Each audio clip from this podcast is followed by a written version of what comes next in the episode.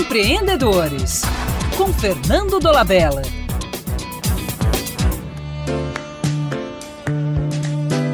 Quando se fala em educação empreendedora para crianças, duas questões vêm à tona. A primeira é: será que crianças devem ser estimuladas a criar empresas? E a segunda, por que não começar na universidade, já que é uma profissão?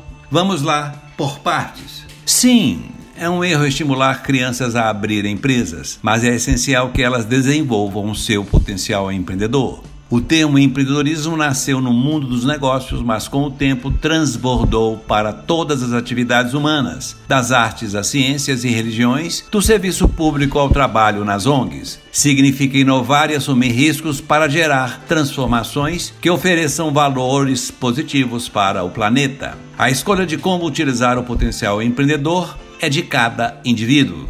Não se deve esperar a universidade para se iniciar a educação empreendedora. O modelo mental empreendedor deve ser desenvolvido desde cedo. É uma forma de ser.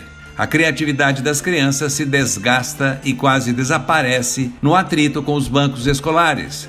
Se não for abordado na educação básica, o estudante verá a universidade como um trampolim para o emprego público, já que os valores da nossa cultura são anti-empreendedores. A habilidade para empreender é um potencial que precisa ser desenvolvido, como as capacidades de falar, escrever, imaginar, analisar, correr.